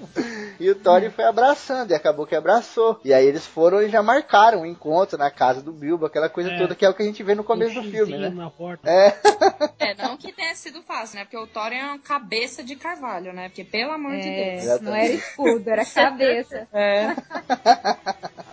É, é muito bom. Mas é por isso que quando você vê o filme, eles parecem que eles todos já sabiam que o Bilbo estava esperando, né? E o Bilbo até estranha. E a gente fica, pô, como que o Gandalf conseguiu, assim, nu- numa noite só, já falar pra todo mundo, não sei o quê. Mas não, os caras já estavam vindo lá da puta que pariu, das montanhas azuis, se eu não me engano, pra casa do cara. É, e a, e a gente, que a gente não pode deixar passar aqui, né? Que é quando os dois se encontram, né, cara? Que o, o Gandalf para ali na frente da, da porta do Bilbo e o Bilbo olha pra ele e fala, bom dia. E aí o Gandalf, o que você quer dizer com isso? Está me desejando um bom dia, está dizendo que o dia está bom, indiferente de eu querer ou não, que você se sente bem nesse dia ou é um dia para se estar bem? Ah, fala sério, eu me é aceito meu bom dia, velho. cacete. Só responde, bom dia. É, tá bom. Quando eu tava lendo o Hobbit pela primeira vez, eu li isso. Eu falei, ah, não, velho, para. Cara, é muito. Ai, muito show. Muitos que vivem merecem morrer. E alguns que morrem merecem viver. Pode resolver essa situação, Frodo? No meio da história do Hobbit, né, acontece o Gandalf, ele deixa a galera no meio da- do caminho e ele vai para Dol Guldur. Olha aí. Porque ele vai investigar o que está acontecendo, né? Porque tem boatos do- de um necromante e etc. E aí ele vai, né, em busca do, de investigar e saber o que está acontecendo. E quando ele chega lá, ele vê que o bagulho é mais embaixo e o bagulho é louco. Exatamente. Porque você tinha, né, aquela parada do, do espírito negro e tal, não sei o que. Tem até o, o livrinho do, do Tom Bombadil, né, cara? Tom Bombadil, é foda, eu adoro. A galera odeia, mas eu adoro. Tem uma passagem no livrinho dele que diz que ele expulsou o espírito negro de Dol Guldur aos gritos, como se ele fosse um cachorro. E hoje a gente sabe que é o Sauron, né? o Tom Bombadil expulsou o cara da casa dele aos gritos. Interessante que na época o necromante, tipo, no, que no, no filme que fala, né? Porque no livro não, não mostra isso, né? Só fala, tipo, ah, ele foi. Quando, só quando ele volta que o cara fala, ó, eu digo que eles umas coisas lá que tá o necromante. Que os caras falam, ó, tem um mago lá, um, sei lá, um feiticeiro que ele tá conseguindo falar com os mortos, mexer com os mortos. Aí os caras ficam meio tipo, que ixi, mano, o que que tá acontecendo, mano? Exato, porque até onde o, o Radagast mesmo morava, né, cara? Tinha ali na, na floresta das trevas e tal, tava começando a ficar bizarro o negócio, né? Porque tava começando a vir muito bicho, muita criatura esquisita, as próprias aranhas, né? Que a gente vê muito no É, Hobbit. muita criatura da Floresta Negra tava vindo, que ele achava foi, estranho, né? Normalmente essas, essas criaturas não vêm pra essa área. Sim, sim, a galera- a- as paradas estavam ficando bizarras, até orc mesmo, né? Os orcs se organizando e tal, é, é bem estranho isso. Né? Acho, que no, acho que no próprio livro, eu não me lembro bem, faz muito tempo que eu li, mas eu acho que eles falam que os wargs estavam atacando ordenadamente, tá ligado? De uma forma organizada, e eles estavam estranhando pra caramba, porque os wargs são tudo maluco, né? Ataca de qualquer jeito e tal. Que já era essa parada deles se preparando e pá. E aí o Gandalf vai investigar. E o foda é quando ele volta, né, cara? Que ele pega aquela Morgul Blade, que é aquela espada. ah, é muito bom. E você vê ali também, até foi muito bem retratado no filme, que é o Saruman, né? Todo, quando ele já vinha com aquela má vontade, filha da puta. Todo- Ele é muito recalcado, isso mostra muito no filme do Hobbit. O Gandalf chega, não, gente, ele, o meu, o Gandalf chega muito na humilde. Ó, isso aqui, Kagadesh achou isso aqui, essa espada é esquisito, vamos conversar, a gente vai. Ah, isso aí não é nada não, isso é porra nenhuma não, isso aí você tá falando merda, isso aí. Isso aí não tem nada isso nada... Comprou isso aí no, no brechó e tá pagando É, É, mano. De vender o brechó. é, é, Outlet Valfenda. Meu Deus. Uma parada que eu acho foda, acho que é no Silmarillion, se eu não me engano, que diz quando eles vão fazer o- a reunião do Conselho Branco, né, que eles vão decidir quem é o, o líder, automaticamente a maioria da galera coloca o Saruman, né, como líder, porque pela aparência imponente, por ele ser uma- o branco, né, o, o, o, o líder dos, dos Istari, né. E a Galadriel, ela é a única, assim, que olha e fala, não, quem tem que ser o líder é o Gandalf, sabe? E aí o, o Saruman já fica ali com invejinha de novo. ele já fica meio... motiva todo mundo, né? Até do Radagast, quando ele fala do Radagast, o Gandalf fala, ah, não tem que acreditar naquele velho maconheiro. Mas, cara, tipo assim, é até legal a gente falar, a Kel citou, a gente esqueceu de falar no começo, né? Então vale um lembrete aqui agora. Quando o Gandalf ainda era um Maia, quando eles ainda eram os espíritos lá etc., e eles foram selecionados para se tornar os Istari, né? O Gandalf não queria vir. Ele falou, eu não quero ir, eu não posso ir. É verdade, ele achava que era uma missão muito forte Exato. E o Manuel o falou poder assim, dele. É, e o Manuel falou, pô, por que, você não quer ir? E ele falou, porque eu tenho medo do Sauron. E eu vejo muita gente na Ele internet, falou né, mesmo, no Facebook, é. falando, ah, o Gandalf destruiria o Sauron de boa, não sei o que. Não é assim, cara, as coisas são mais complicadas. Cara, o cara tinha medo. É, ele tinha medo. E aí o Manuel olha pra ele e fala, é realmente por isso que você tem que ir. É muito Olha, foda isso, né? Eu acho que também é, o, o Gandalf ele tem essa coisa de parar e pensar, tipo, porque se fosse um cara prepotente que nem o Saruman, por exemplo, não teria o mesmo comportamento. É exatamente porque ele teme, ele faz as coisas com maior cuidado, entendeu? Porque ele Imagina- sabe que pensar antes e, e fazer de uma maneira, né, certa, é melhor do que você ser, ter um poder foda, ser arrogante e ir lá estrupiar todo, né? É, Verdade. imagina se a chama do Gandalf fosse que nem a do Fëanor, né? Nossa. Deus! Mas você vê, você vê até mesmo a parada do perder o controle, né? O Gandalf ele jamais poderia perder o controle. Por isso que ele tinha tanto medo assim do Sauron. Ele tinha medo do Sauron, tá? Porque o Sauron era foda, mas mais do que isso, ele tinha medo de ser corrompido, cara. A gente viu aí no Hobbit a, a destruição que foi a Galadriel virada no capeta lá, né? É. Você imagina se o Gandalf, cara, perde o controle e ainda imposta um anel, sabe? Então ele tinha um medo ali no coração dele, porque a gente sabe que por mais fiel que você seja aquilo que você acredita, sabe, uma hora ou outra você pega na dúvida, né? Você E eu é. acho que Isso mostra um no. pouco- é, não, é rapidinho. Isso, é, isso mostra no Senhor dos Anéis, né? Que o Bilbo. é, Não, que o Frodo fala: Ah, então pega pra você. Tá o anel. Você é mó sábio, você sabe de tudo, fica pra você resolve o problema. Ele não, não me entrega esse anel. Verdade. Põe aqui dentro. Ele nem encosta, ele É. abre o envelope e fala: Meu, põe aqui dentro. Fala mais nisso. Exato. E ele fala, não me tente, né? Não me É, tente. não me tente. Olha isso, cara. É Nossa, foda, isso é cara. muito show, velho.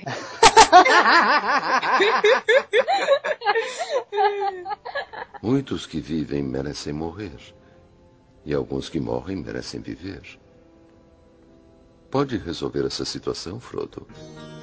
Depois, né, que ele sai do de Dol Guldur e tal, com isso tudo na cabeça, ele ele volta pra, ajudar os anões, né? E tem toda a batalha que a gente viu no filme, etc. E pra depois ele é, voltar com o Bilbo, né? E ele com tudo aquilo na cabeça ainda do de Dol Guldur, etc. Ele começa a, é, aí vem volta a, a- a questão da minha entrada, né? Que às vezes quando o mago tropeça, a ajuda vem do mais fraco que ele não. Até então ele não tinha ligado o fato do Sauron ali, necromante, com o Bilbo e o anel dele, sabe? É verdade mesmo. Tanto que isso aí atormenta ele no futuro, né? Sim. Até porque a parada do anel, né, cara? O Hobbit, que é, às vezes passa percebido, né? Pra gente aqui como espectador e como leitor, mas pro Gandalf, tá dentro da história, foi um problema foda, né? Porque realmente ele sabia que aquele anel não era qualquer anelzinho. Ele não caiu naquela balela do Bilbo de, ah, ganhei uma, uma parada aí, achei no chão, não sei o que, né? Então ele ficou preocupado. Entre esse final do Hobbit aí, o começo do Senhor dos Anéis, ele ficou viajando, como ele sempre fazia, né, cara? Que a vida dele era essa. Um dos poucos, né, que continuou nessa vida. Saruman instalou-se lá no, em Isengard e ficou lá e tal. Acho que o Gandalf foi o único, né, que continuou na, na pegada, né? Sim. E ele ficou nessa pegada, pesquisando qual é que é, esse anel é, não é, não é, tal. E aí a gente chega no começo do Senhor dos Anéis, né? Que é quando o Bilbo faz aquele maculelê lá e desaparece. E ali ele fala assim, putz, cara, não acredito. Esse anel aí, eu conheço um anel que fazia uma parada assim, mano. Mas vamos deixar quieto. A Giovana. Eita, Porque o- Giovana. Porque o Saruman, né, fala pra, pra todo mundo no Conselho Branco: Não, gente, deixa pra lá esse anel. O Saruman Usa- é muito descrente de E é, né, mano? Descrente nada, filha. Ele fez de Ele já tá. propósito. É, É, ele já é tava verdade. já já era, já era putinha Ele, ele se mostra muito crente. ó. É. É porque ele já. Porque ali ele tinha a consciência de, depois do Oguldur, né? Ele diz pra galera: Ah, não, o mal foi sobrepujado ali, o Sauron não vai voltar nunca mais, sei o quê. Só que é- e quando o Elrond questiona ele sobre o anel, né? Ele diz que ele- o anel foi perdido por Isildur e provavelmente já está no fundo do mar. Mas no fundo do coração dele, ele queria dar um jeito de sozinho ir atrás e pegar o anel pra ele. Então ele, quando o Gandalf fala pra eles tentarem ir atrás do poder de Sauron, ele sabe que se o Sauron estiver vivo e eles começarem a se levantar, o anel vai começar a, a se esforçar pra ir atrás do dono. Como a gente vê muito, como a gente vê no Senhor dos Anéis acontecendo. né? E o Saruman achava que quando isso acontecesse, ele ia conseguir ir atrás e pegar o anel pra ele. Tanto aí já com a questão da inveja lá no começo de tudo, quando eles chegaram, porque o Gandalf tinha um, um anel, né, dos três mais fodas de todos. Então eu acho que também tinha muito dessa inveja dele de querer ter o mais foda. O Exatamente. que, cara. o que ia controlar aquele do Gandalf e os Governar outros. os outros. Uhum. Esse é um ponto muito foda que você levantou, Kel, que eu não tinha nem pensado muito nisso, cara. Mas é verdade. O Gandalf, quando ele recebeu o anel, o Saruman já ficou assim, sabe? E aí quando ele vê essa parada, ele fica naquela esperança. Vou ter um anel também. E vai ser mais foda que o do Gandalf. Porque eles tinham, né? Essa treta, essa guerra fria, né, cara? Porque o Saruman não falava, né? Ele não é louco de falar que é da merda pro pessoal lá do oeste, né? Mas ele guardava no coração dele essa inveja toda e tal. Isso é foda, mano. E era uma guerra particular, assim, porque o Gandalf não tava nem aí. É, né? exatamente. O Saruman era foda, Sim. ele respeitava muito a, a opinião do Saruman, mas quando ele acreditava numa parada, ele mesmo assim seguia, né? Mesmo contra a ordem do Saruman. Exatamente. Mas ele não era, não era mesquinho, não tinha raiva essa coisa, tinha essa Eu competição. não sei se vocês lembram no Senhor dos Anéis, no primeiro Senhor dos Anéis, quando o Saruman, o, Sa- o Gandalf vai lá falar com o Saruman a primeira vez, e o Saruman sai e fala, ó, o Gandalf e o cinzento vem aos meus portões e tal. E aí eles começam a conversar e caminhar, né? Até o, Sa o Saruman fala, você perdeu na erva dos Kenos, e o Gandalf fica extremamente sem graça. Uhum. Vocês perceberam isso? Essa cena você percebe nitidamente o Gandalf olhando pra baixo, sem graça pra caralho, sabe? E o outro falando e ele dando um sorrisinho concordando, amarelo, sabe? né? Exatamente, porque você vê o respeito, sabe? Às vezes você, nós aqui, a gente tem tanto respeito por uma pessoa que essa pessoa às vezes tá falando merda ou tá falando uma coisa que você não concorda, não acredita, mas você, sabe, balança a cabeça. Uhum. Porque você não quer ir contra, sabe? Você fala, pô, não é possível que eu saiba mais do que esse cara sobre esse assunto, sabe? Mas às vezes Sim. você sabe. e é importante É que, que você ele é um fale. humildão, né, mano? Ele veste a sandália, a papete ali de couro e vai embora, velho. É, ele é, ele é muito humildão. Pior é que a Kelly tá usando uma foto do Gandalf aqui no Skype, muito dando risada, eu não olhar pra cara dele. Eu não pra ele. Eu adoro o Pop Dodge, velho. Só eu que tô olhando pra ele direto ou vocês Eu, estão- eu também. Eu, eu dou- Muitos que vivem merecem morrer. E alguns que morrem merecem viver. Pode resolver essa situação, Frodo? Pô, É interessante que a gente até esqueceu de falar que o, o, o Gandalf no Hobbit ele salvou, né, o- os anões quando ele. dos, dos, dos trolls. É, ele libera a barra dos caras direto, né, meu? E o foda é que, tipo, os trolls lá de pedra, eles aparecem no Senhor dos Anéis, dá uma alegria no coração. Sim, cara. É verdade. pra quem viu o filme do Senhor dos Anéis, tem aquela parte que o Frodo tá ferido, acho que ele já tá ferido, o né? É, tá ferido, é você, tá tipo de noite, aí você olha assim, tá os trolls lá, tudo de pedra atrás dele. Sim, é muito muito bom. É, tem várias coisinhas assim, é muito bom. O Peter Jackson junta muito de, dos mundos, né? Isso é mal bosta. Mas, porém, contudo, todavia, no entanto, nem aquele cara mais poderoso, né? Nem aquele cara mais inteligente, nem aquele cara mais simpático escapa da morte. Ah, Ah. Ai, mais triste que a morte do Dumbledore. Alguém da família que o Dumbledore, então não conta. Pam, pam, pam. Dumbledore é a imitação do Gandalf. É.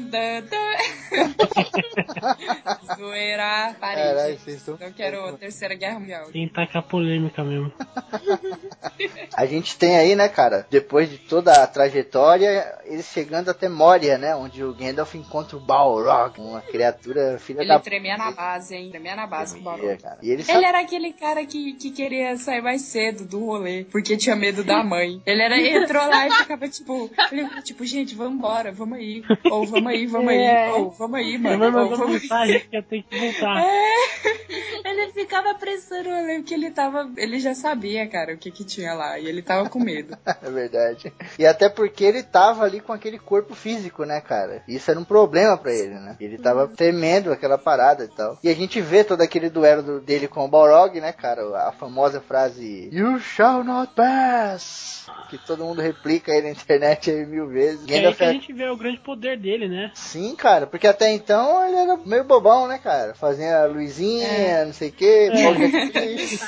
É. Não Até agora ninguém tinha visto o grande poder. Tipo, caraca, ele é um mago, mas e aí? Ele nunca fez uma magia fodástica e tal. É, até É, porque ele não queria, né, mostrar. Era da, era da missão. Tipo, assim, pra que que eu vou ficar mostrando? É o que o Febrino falou. Por que que eu vou chegar fodão e tal? Ninguém vai ouvir meus conselhos. As pessoas vão ficar, vão temer muito mais do que respeitar, né? Então ele meio É. que ocultava. Ele ficava de boa na dele pra usar só quando necessário. E eu, vi- eu vejo uma parada muito foda. Eu, eu criei essa teoria maluca né, na cabeça. Eu nem sei se já falei no ACC, mas de que o Gandalf ele poderia ter escapado ali, mas ele decidiu se jogar no abismo. Porque eu não sei se vocês lembram, no livro e no filme dá pra perceber bem isso. O Balrog, depois que ele cai, ele joga o chicote no Gandalf, né? E ele puxa o Gandalf e derruba o Gandalf. Só que o Gandalf fica penduradex. Fica penduradinho assim. Fica. né? Cara, ele tava pendurado, dava pra ele sair dali. Só que ele dá, ele para e ele dá uma olhada no fundo dos olhos do Frodo. E ele pensa durante uns 3 segundos e fala: corram seus tolos. E se joga. Você percebe que ele solta, É né? mesmo, né? É Eu verdade. tenho uma teoria muito foda sobre isso. Não sei se vocês vão concordar. Eu achei interessante. Ele queria todo o XP pra ele.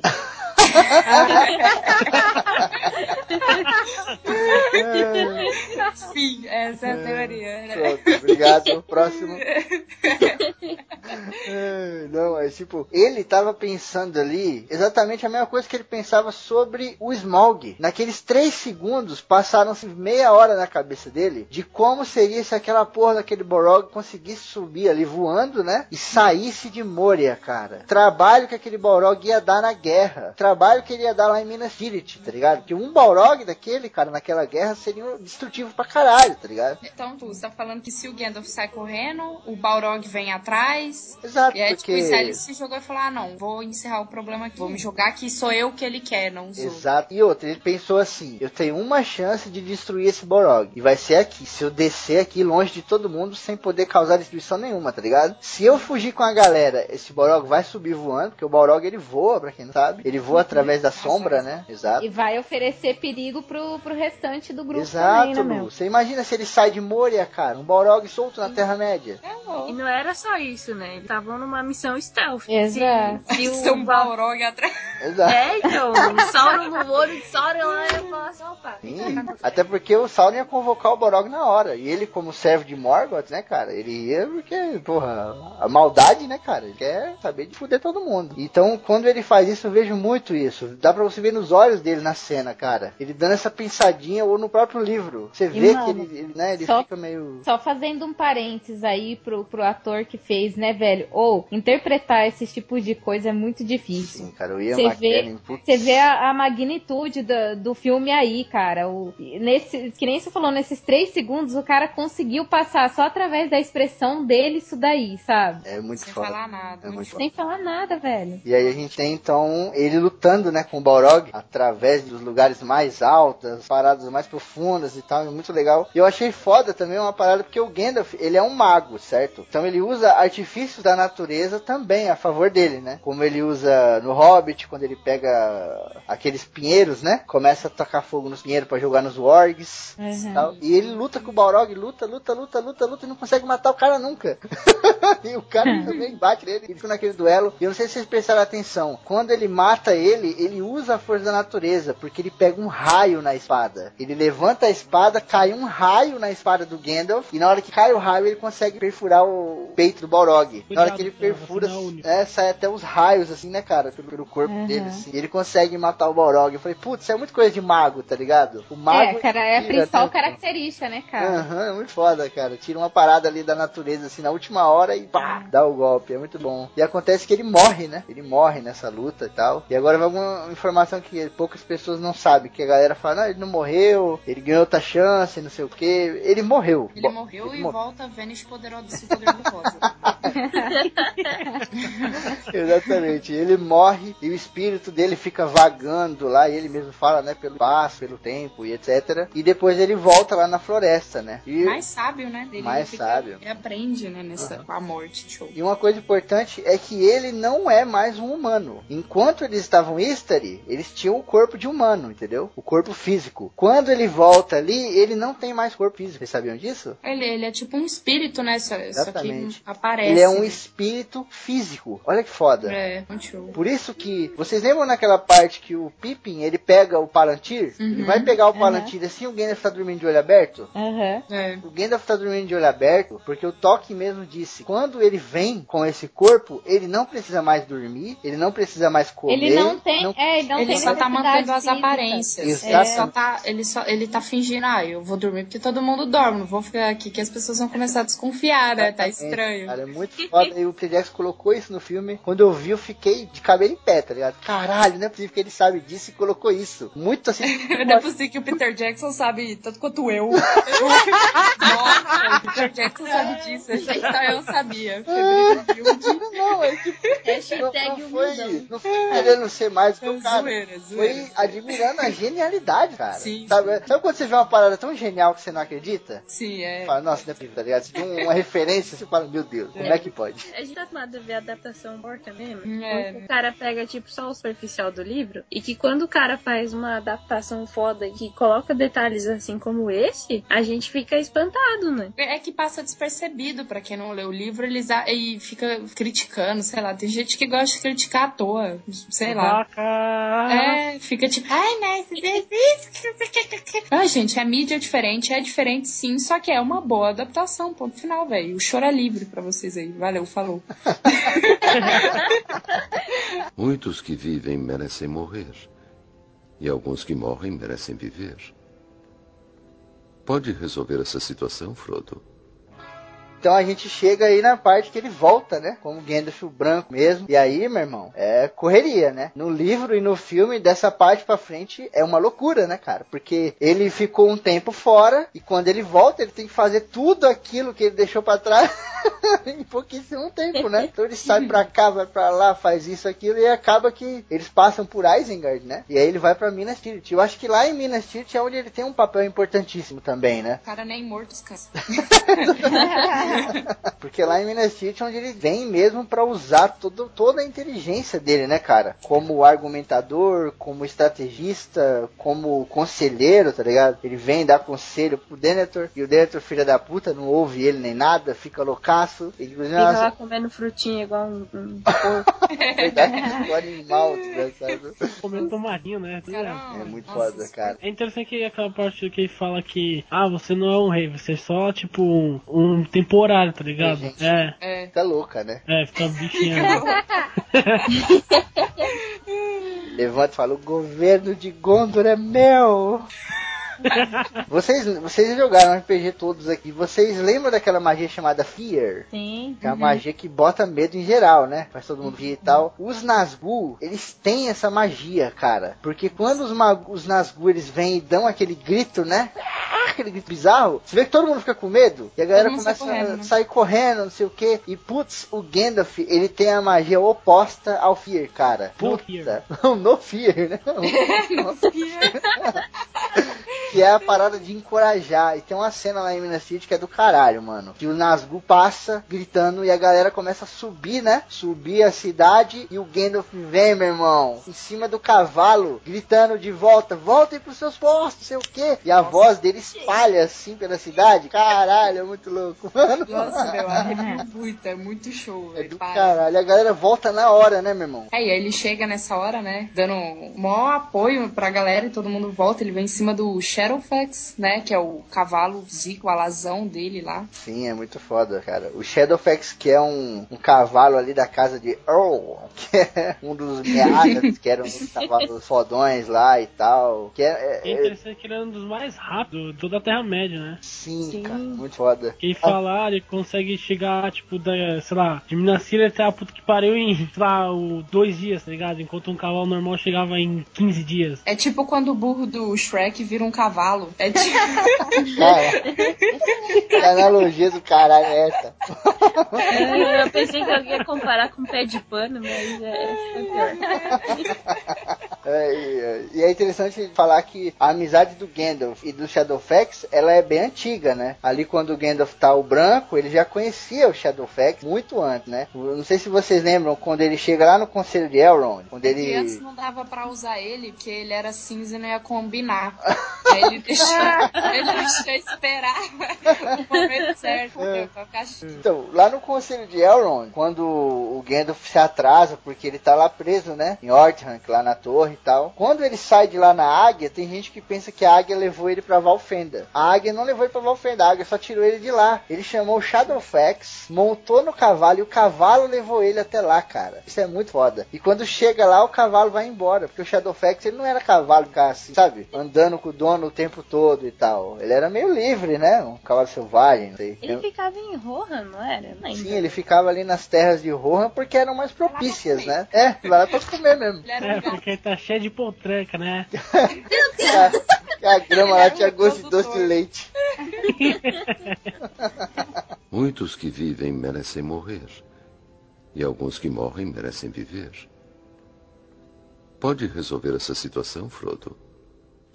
E depois, né, da, da guerra, do, do, todo o desenrolar da, da Guerra do Anel, eles vão finalmente para os portos, né? Para os portos cinzentos, né? Porque Sim. Gandalf, ele realmente, ele não foi ali pra Terra-média a passeio, né? Ficar de zoeira e tal. Ele tinha uma missão, né? E ele não pertence àquele lugar. Então ele não. vai para lá, depois que ele conclui a missão dele, ele tem obviamente que voltar, né, cara? Para onde ele para onde ele pertence, né? Que é lá no, no oeste, nas Terras Imortais. E putz. E toda vez eu choro nessa parte desse filme, cara. Nossa. Eu já vi que às vezes eu choro todas as vezes. É uma raiva daí, velho.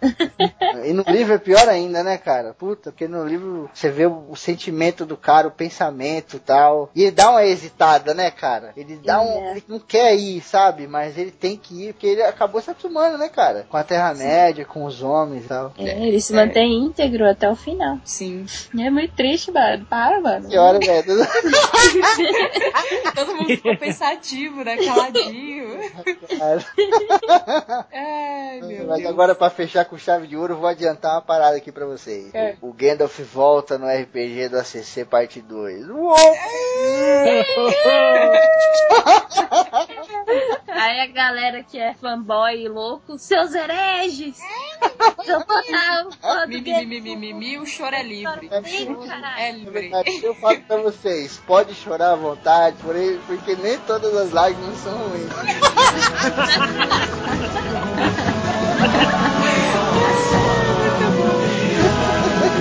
Muito bom.